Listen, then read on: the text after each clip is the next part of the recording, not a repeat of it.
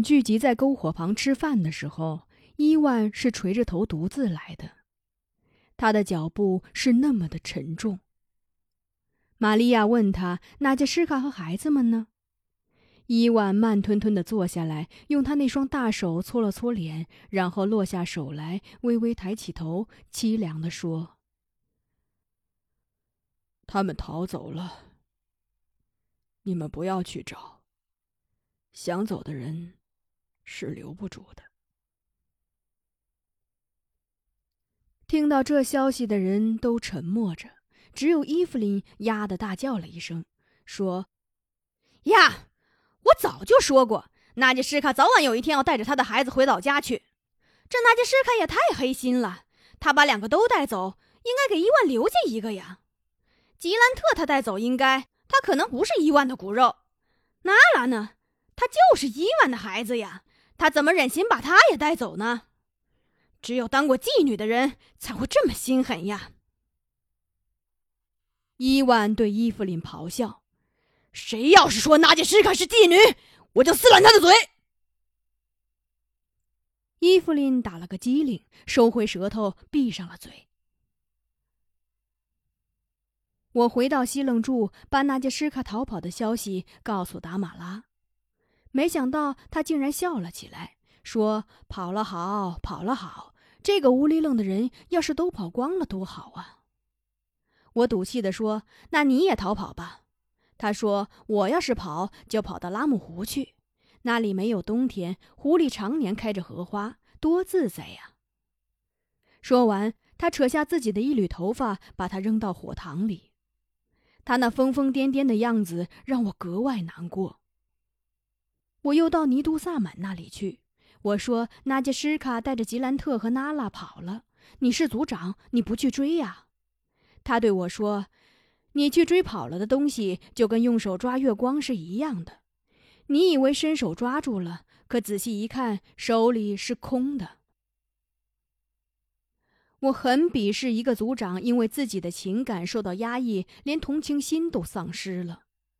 我对他说：“只要我们去追，总能把他们追回来的。”你们追不回来的，尼都萨满说。伊万没有出去寻找那杰什卡，出去寻找的是哈谢、鲁尼、昆德和我。我们用木棒敲击大树，游走在附近的驯鹿知道有人要意识他们，不一会儿就有六七头返回营地。我们选择了四头健壮的，分别骑了上去。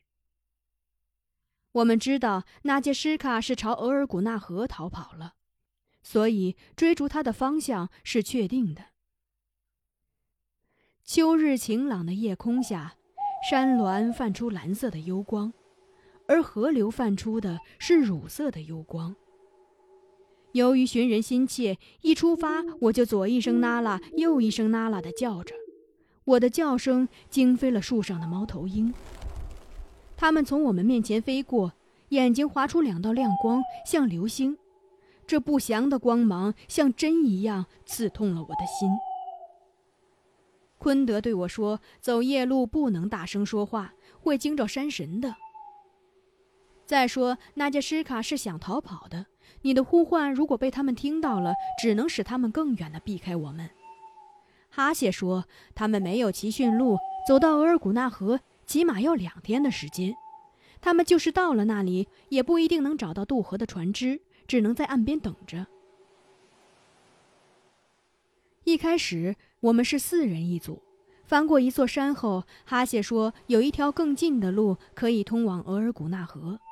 那路虽然很难走，不过有驯鹿开路是没有问题的。我们商量了一下，分成两路，哈谢带着鲁尼走，我跟着昆德。我们说好了，如果我和昆德当晚找不到人，清晨一定返回营地。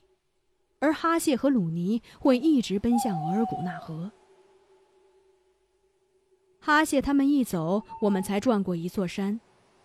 昆德就说：“纳杰什卡他们走了一天了，我们很难追上，不如向回转吧。反正哈谢和鲁尼能继续寻找他们。”我对他说：“兴许他们没有走远，他们出来后，纳杰什卡可能会后悔，说不定猫在什么地方呢。昆德说：“我没带那么多子弹，我们还是往回走吧。你要是出了什么事，我回去怎么向你伊芙琳姑姑交代？”我对昆德说：“我们都出来了，总要多找一会儿才能回去呀。”昆德就不作声了，不过他很不积极，让驯鹿走得慢吞吞的。其实，在森林中寻人，跟在大海中捞针一样，是十分艰难的。到了后半夜，我们都困乏了，昆德停了下来，他说要吸口烟提提神，而我则想去解个手。我对昆德说：“我去别处有点事，马上就回来。”昆德明白我要去做什么，他嘱咐我不要走远，他和驯鹿在原地等我。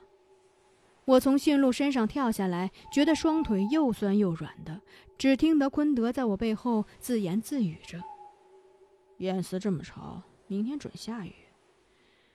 那杰什卡真是折腾人啊！”在寂静的夜晚，再微弱的声音都会比白日要显得响亮。我怕昆德听见我解手的声音，就一直朝密林深处走。那是一片高大的松树林。微风在树梢制造出哗哗的声响，好像风儿也在解着小手。我走了很远，认定昆德不会再听到任何声音时，这才蹲下去。我的迷山就起于这一蹲一起。由于缺觉，等我站起身时，觉得天旋地转的，眼前发花，一个跟斗栽倒在地。等我再站起来时，我的双脚实际上已经踏向了偏离原路的方向。我迷迷糊糊走了一会儿，没有看见驯鹿的影子，觉得事情不妙了。抬头看了一眼月亮，觉得我应该朝他去的方向走去才对。因为来的时候营地在我们的后面，也就是西侧。结果这又是一个错误的判断。先前我只是偏离了目的地，这回我是彻底走向了与原路相反的方向。我走了很久，仍然是不见昆德，我就大声的呼唤他。事后我才知道，我离开后，昆德抽过烟后就趴在驯鹿身上睡着了，否则他发现我那么久没有回来，会寻我的。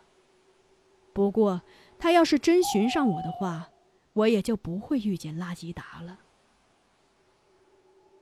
如果不是阵阵凉风把昆德吹醒了，那么他可能还会睡着。他醒来的时候，天已经有亮光了。他发现我不在，知道我出事了，又是放枪又是呼喊的。可那时的我离他越来越遥远，什么都听不见了。当我度过一个令人胆寒的夜晚后，迎来的是个没有日出的黎明。铅灰的浓云布满天空，没有了太阳，我就更无从判断我该往什么方向走了。于是我就寻找小路，森林中那些曲曲弯弯的小路都是我们和我们的驯鹿踏出来的。沿着这样的小路走下去，总会找到人烟。身上没有吃的，我就采了一些蘑菇充饥。迷路让我最担心的是遭遇到野兽。除了那次林克带着我和鲁尼去打过堪达罕，我没有对付野兽的经验。走了没有多久，雨就来了，我跑到一处岩石下避雨。那片岩石是黄褐色的，上面生长着绿苔，那些绿苔形态非常漂亮。有的像云，有的像树，还有的像河流和花朵，看上去就像一幅画。雨没有停的意思，我觉得在岩石下这么避下去，只能使自己的处境越来越糟糕。于是又开始了对那些小路的寻找。终于，我在一片灌木林中找到了一条弯曲的小路。看见它，就像看见了日出，让我欣喜若狂。然而，我高兴的过了头，在一座山前，这条小路消失了。我绝望了，坐在山脚下，想哭却哭不出来。于是我就拍着自己的腿，对着山林咒骂纳杰什卡，咒骂昆德，咒骂达马拉和尼都萨满。我觉得是他们让我陷入绝境的。很奇怪，咒骂完他们以后，我心中的惊恐减淡不少。我站起身，打算去找河流。只要找到河流，沿着河岸走，也一样会摆脱困境。我先是找到了一条小溪，喝了一些水后，就顺着水朝前走，以为一定会找到河流，因为溪流最终要汇入那里。我充满信心的一直把天走得暗淡了，突然发现这条溪流汇入的不是河流，而是一个湖泊。被雨滴敲打的湖泊，看上去就像一锅开了的水，沸腾着。我真想投进湖泊。很多年以后，有一天，喜爱看书的瓦罗加指着书页上的一个符号，告诉我说那是句号。如果书里的人说完了一句话，就要画上那样的符号的时候，我对他说：“我迷山的时候见过那样的符号，它写在森林中。”是我看到的那个湖泊。不过，那个像句号的湖泊给我的生活画上的，并不是句号。我怕夜晚遇见狼或熊，就在湖畔坐了一夜，想着如果他们出现了，我就跳进湖里。我宁愿湖水吞没我，也不想让野兽尝到我身上的一滴鲜血。雨停了。星星出来了，我浑身都是湿的，又冷又饿。就在那个夜晚，我遇见了两只来喝水的鹿，它们一大一小，出现在湖泊的对面。小鹿蹦蹦跳跳地走在前面，母鹿不慌不忙地跟在后面。小鹿喝水很淘气，喝着喝着，用嘴巴去拱母鹿的腿，母鹿就是去舔小鹿的脸。那一瞬间，我的心底突然涌起一股暖流，我非常渴望着有人能那么温暖地舔着我的脸。我觉得呼吸急促，脸颊发烫，眼前这个暗淡的世界突然间变得光明起来。当两只鹿一前一后离开湖泊的时候，我的心里充满了喜悦和幸福的感觉。我对自己说。我还没有尝过被喜欢的人所舔舐的滋味，我不能离开这个世界，我一定要活下去。